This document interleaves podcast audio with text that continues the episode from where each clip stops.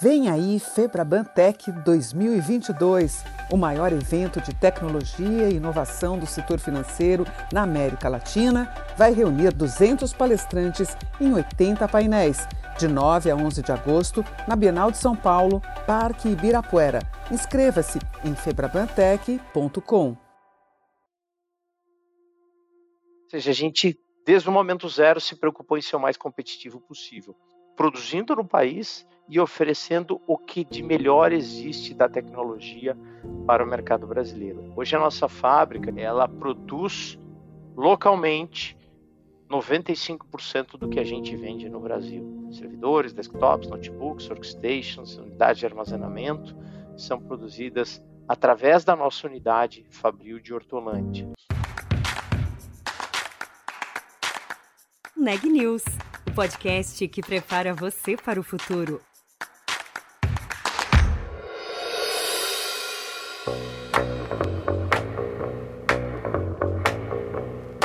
Enquanto algumas gigantes multinacionais decidiram fechar as portas no Brasil durante a pandemia, a Dell escolheu ficar. E mais do que isso, decidiu aumentar os seus investimentos no país.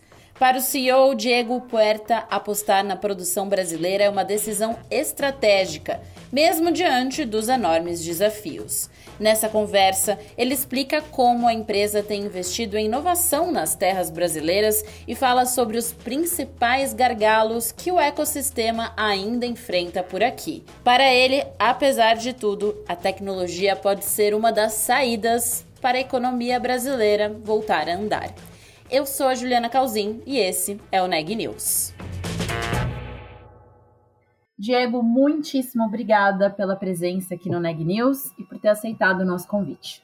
O prazer é todo meu, Juliana. Obrigado você pelo convite. Queria começar falando desses últimos dois anos. Como é que foi passar por esse período, ao mesmo tempo que vocês tiveram que responder a uma demanda que cresceu? A gente estava em isolamento, vivendo esse momento da pandemia. Como é que foram esses últimos dois anos para vocês, Nadel?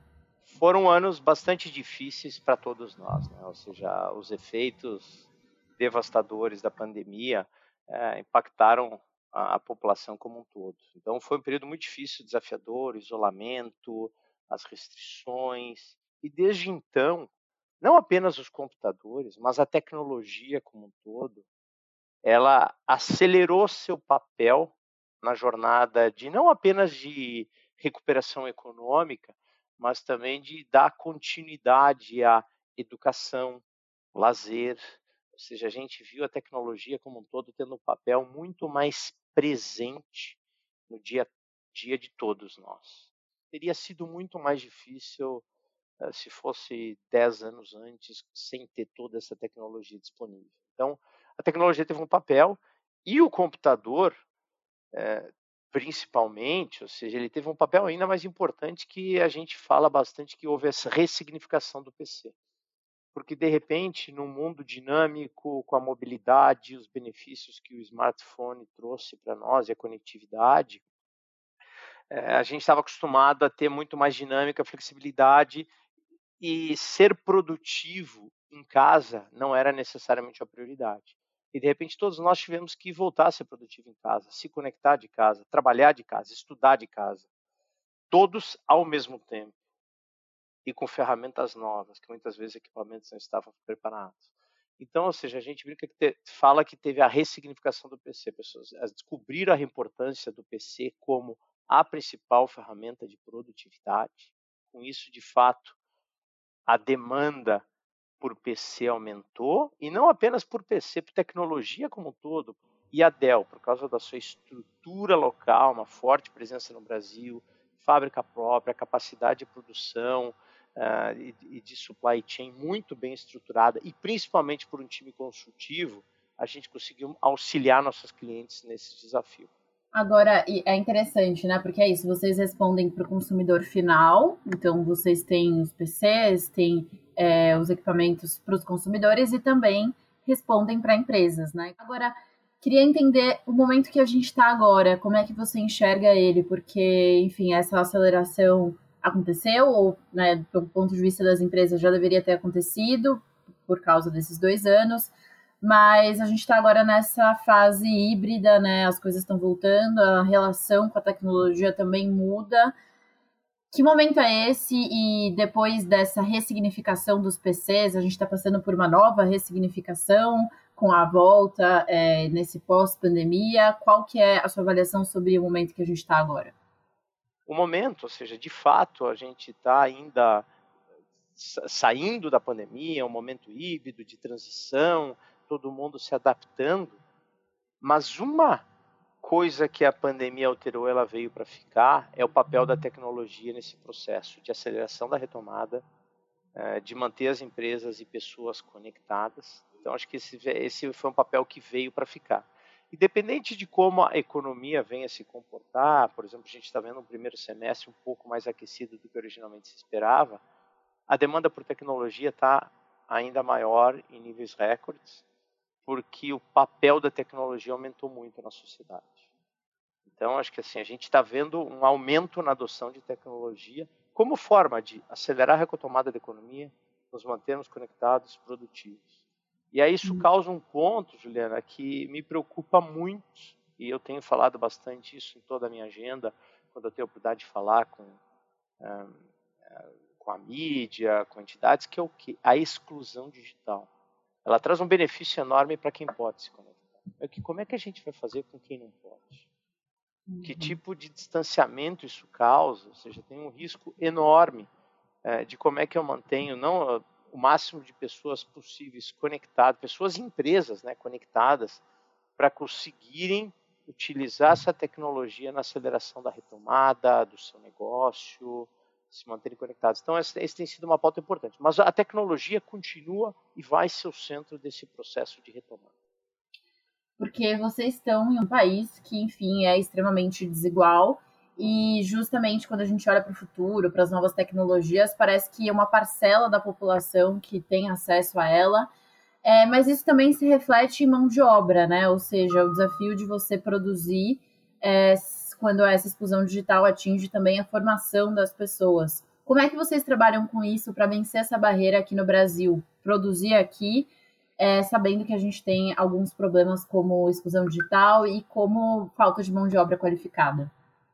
De fato, uh, nos preocupa muito, ou seja, a competitividade local.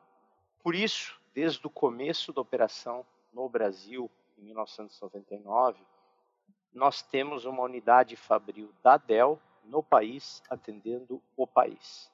Porque no Brasil a gente entende que sem ter produção local, sem saber utilizar de todos os benefícios que existem para a produção local, fica muito difícil ser competitivo.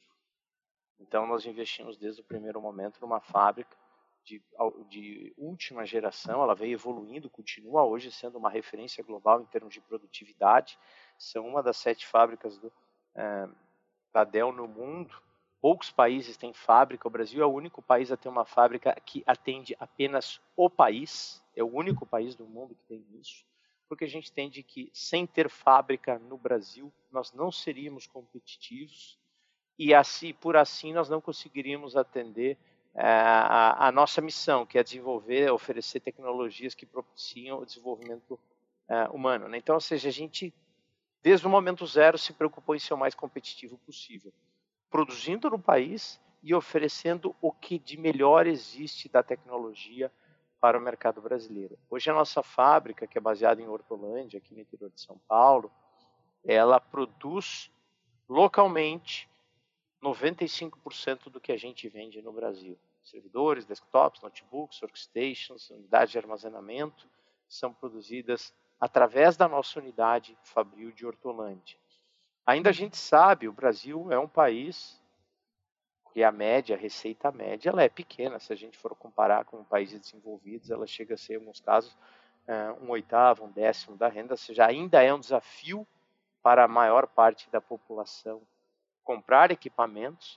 Uhum. Uh, e outro ponto que você falou é a capacidade de formação de mão de obra. E, de fato, com essa aceleração da tecnologia como a forma da, de recuperar a economia, a demanda por profissionais com conhecimento aumentou muito, de forma exponencial.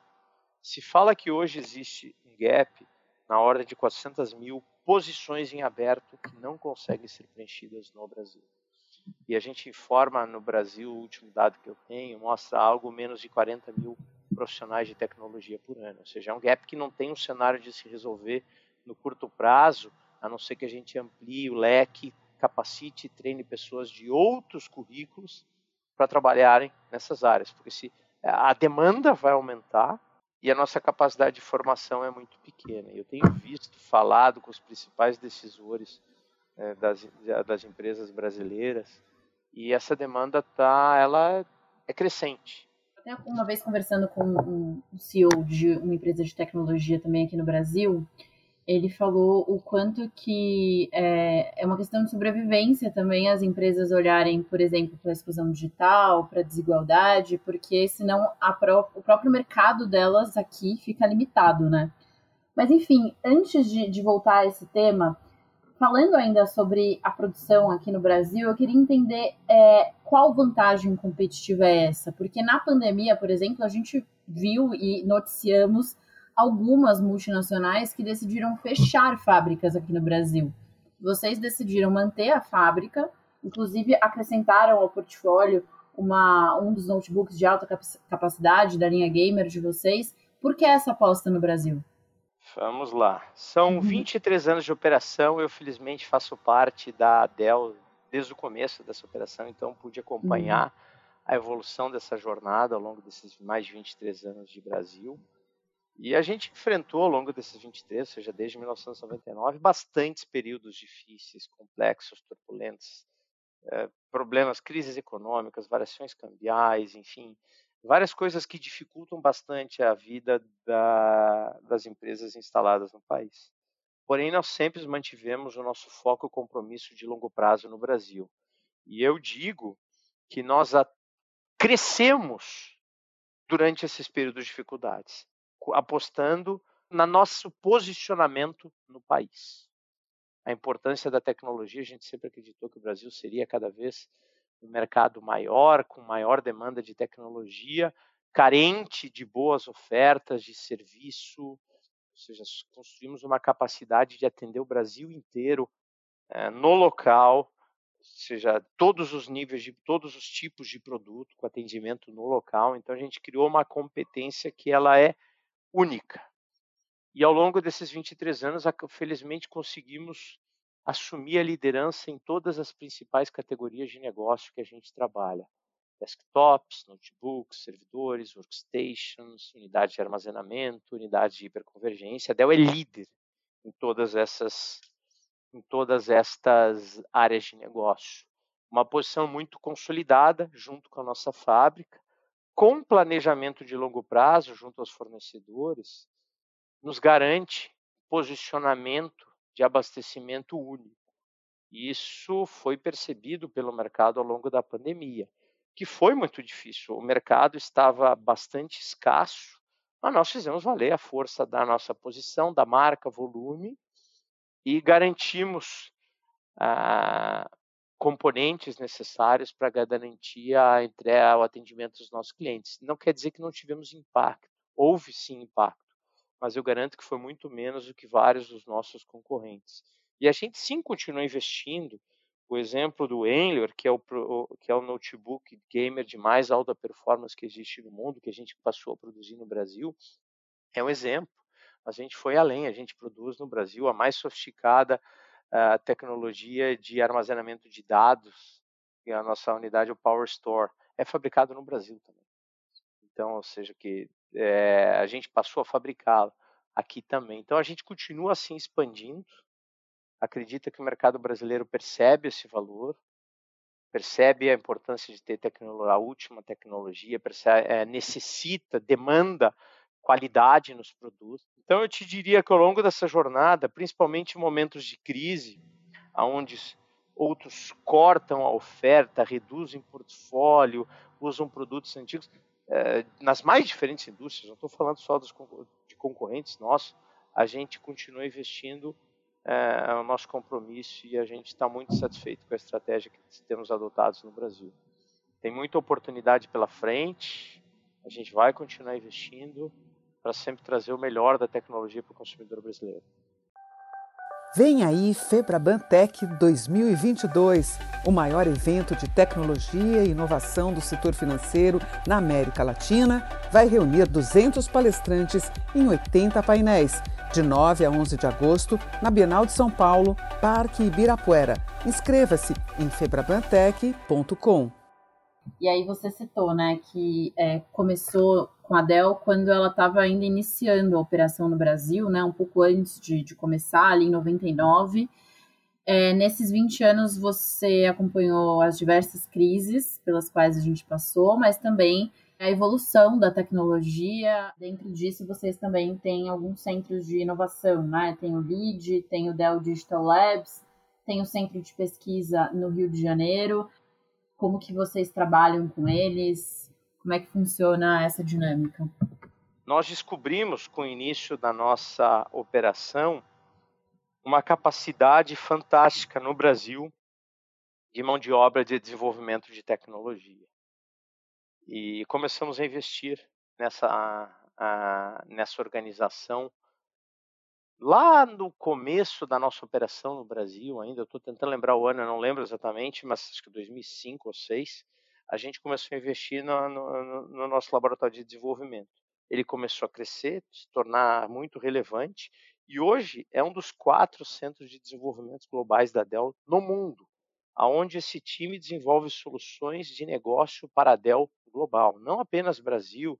Eles podem fazer o desenvolvimento de uma solução específica para e-commerce para o time do Japão, pode desenvolver um sistema de controle de fluxo de recebimentos na Alemanha. Então, é um time global que faz parte do centro de desenvolvimento. É muito competitivo, altíssima qualidade e totalmente integrado com esse centro de desenvolvimento, com, a, com, com, a, com, com o Centro Global de Desenvolvimento da Dell. Então, é uma organização que hoje tem mais de 1.200 funcionários, temos mais de 300 posições em aberto, que nós estamos tendo, inclusive, dificuldade de contratar os profissionais, então isso está em linha com aquilo que falamos do desafio de desenvolver mão de obra qualificada.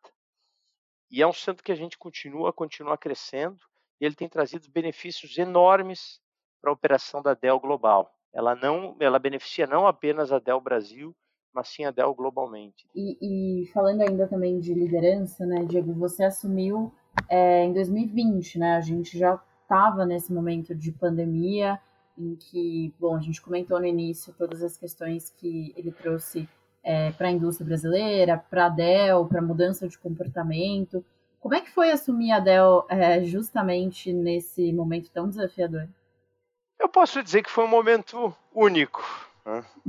desafiador, mas uh, eu fiquei, eu, eu, eu posso dizer para você que foi uma transição, eu diria até suave, até pela história, pela jornada que eu tinha já construído na Dell ao longo desses mais de 20 anos e diferentes posições, ou seja, eu tive a oportunidade de expandir meu conhecimento do negócio, é, o conhecimento dos, da operação da Dell com mais de 10 posições diferentes dentro da empresa, vendo a nossa operação, vendo os nossos clientes dos mais diferentes perfis, vendo a operação por diferentes ângulos, eu consegui é, criar um, um entendimento muito sólido e também desenvolver ao longo dessa jornada um grau de liderança que me possibilitou é, fazer uma transição bastante tranquila, porque eu falo que um dos segredos da Dell é o nosso time, é a capacidade de jogar e vencer em time. O sucesso da Dell não está atrelado a, a, uma pessoa, mesmo tendo um líder tão forte como o Michael Dell. O sucesso da Dell está na, na capacidade de execução e coordenação do nosso time, na força da cultura uh, e, a, e, a, vontade de vencer juntos. Então, acho que isso tem sido, facilitou muito a minha vida. Era um desafio novo, diferente, porém, não era iniciado do zero. Foi um processo evolutivo e foi muito bem recebido pelo time. Então, é, mas eu confesso que eu estava apreensivo para quando pudéssemos voltar ao ambiente, é, o ambiente de trabalho eu não diria nem regular, porque não existe mais. Agora, trabalhar no novo modelo, tem sido muito prazeroso voltar, rever os times, falar com as pessoas, encontrar clientes. Eu tenho tentado manter minha agenda bastante cheia de compromissos externos, porque acho que é importante uh, estar com as pessoas, conectar com as pessoas, falar. Então, acho que eu tenho, eu tenho estimulado. Como a gente falou, os nossos sites reabriram, a gente está trabalhando no modelo híbrido, mas sempre que eu posso, eu tenho feito estimulado encontros presenciais para garantir que a gente tenha a troca que é tão importante para um time que depende da cultura e do teamwork para ser do teamwork para ser bem sucedido. Legal. E aí pensando nisso, assim, o que você enxerga para a Dell nos próximos 20 anos? Até destacando aqui, como você trouxe, né, que PCs, que talvez seja o mais conhecido do público, é uma parcela que, no fim das contas, é menor do que o serviço que vocês oferecem B2B, né, para as empresas. Que, o que você enxerga para a Dell, tendo isso em vista para os próximos 20 anos como negócio, inclusive? Vamos lá. Primeiro, acho que o, a gente tem uma oportunidade enorme pela frente. Apesar de termos uma posição bastante consolidada nos mercados que nós atuamos, eu não tenho certeza algum, eu não tenho dúvida alguma, na verdade, de que todas essas novas tecnologias que estão vindo, 5G, edge computing, inteligência artificial, machine learning, vão expandir e muito o potencial de utilização de tecnologia. A demanda vai crescer, o consumo desse, do, do, dos, dos, nossos clientes vai crescer e, e a nossa capacidade de auxiliar os clientes nessa jornada vai ser ainda mais importante.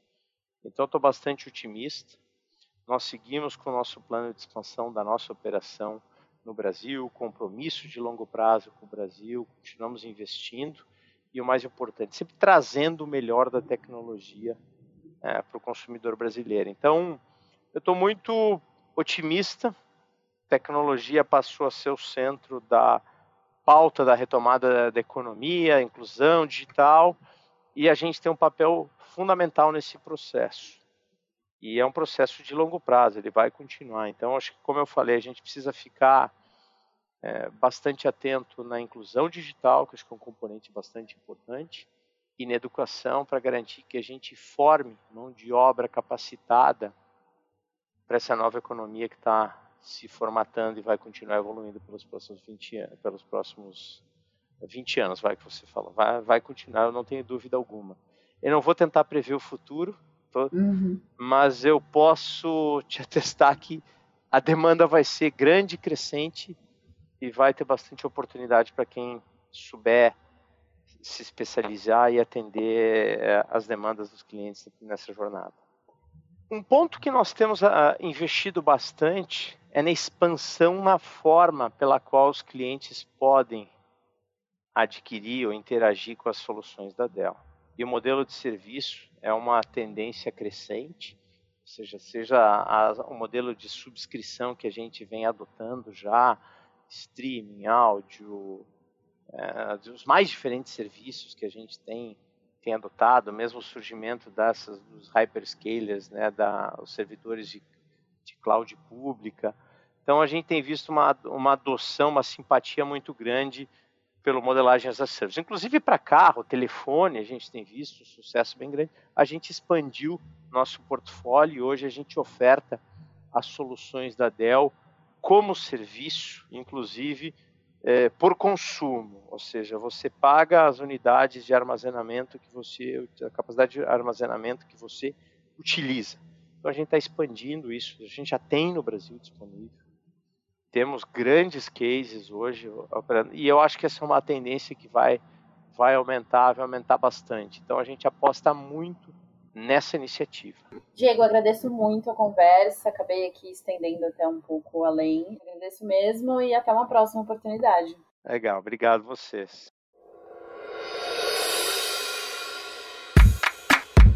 Este podcast é um oferecimento de Época Negócios inspiração para inovar. Ouça, acompanhe, compartilhe e nos siga nas redes sociais.